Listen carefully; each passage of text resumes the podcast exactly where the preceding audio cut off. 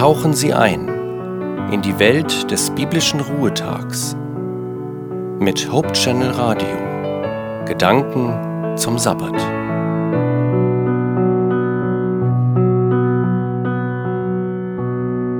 Ein paar geistliche Gedanken von Gerhard Rempel. Die Bibel in heutigem Deutsch stellt den 73. Psalm unter die Überschrift Gott, ich komme von dir nicht los. Ein anspruchsvolles Wort, nicht wahr? Es handelt sich zunächst auch nur um ein Einzelschicksal. Aber was sagt das schon?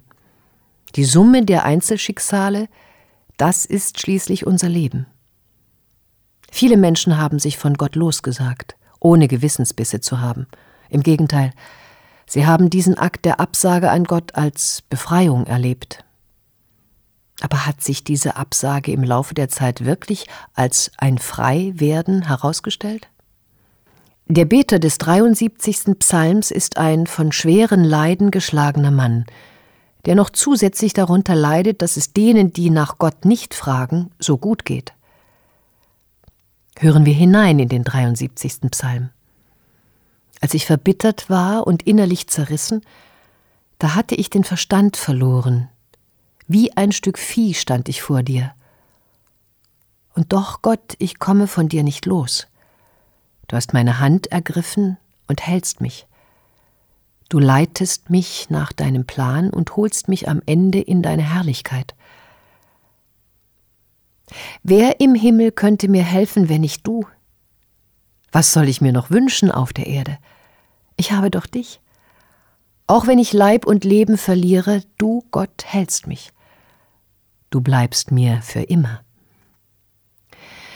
Wenn Menschen in Schwierigkeiten kommen, dann lautet der fromme Trost oft, Gott steht dir doch bei, er streckt dir seine Hand entgegen, du musst nur zupacken und die Hand Gottes festhalten.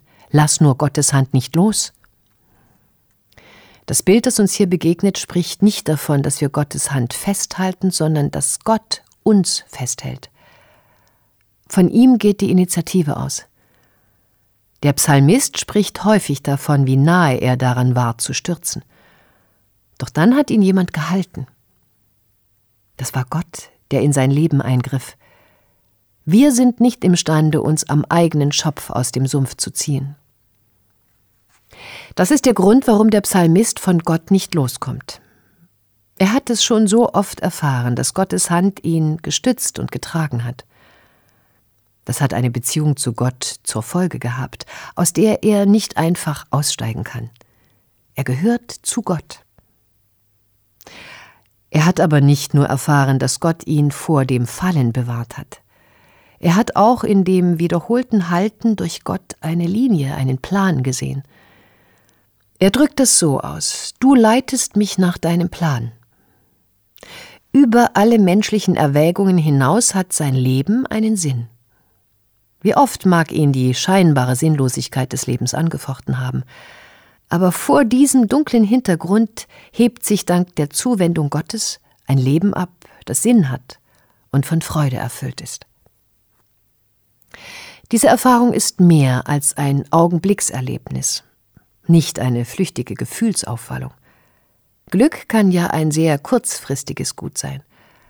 Aber diese Erfahrung reicht über das Heute hinaus. Sie gibt seinem Leben eine Perspektive für die Zukunft. Sie gibt seinem angefochtenen Leben Klarheit. Du holst mich am Ende in deine Herrlichkeit. Er geht also einem herrlichen Ende entgegen. Wer auf der Welt könnte ihm diese Perspektive bieten? Sein Leben ist gelungen. Was soll ich mir noch wünschen auf Erden? Ich habe doch dich. Sein Herz war, wie es der Kirchenvater so schön ausgedrückt hat, zur Ruhe gekommen.